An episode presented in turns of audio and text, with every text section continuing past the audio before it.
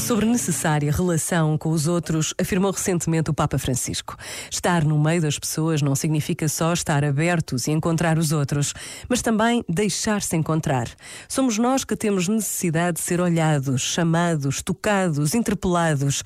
Somos nós que temos necessidade dos outros para nos podermos fazer participantes de tudo o que só os outros nos podem dar.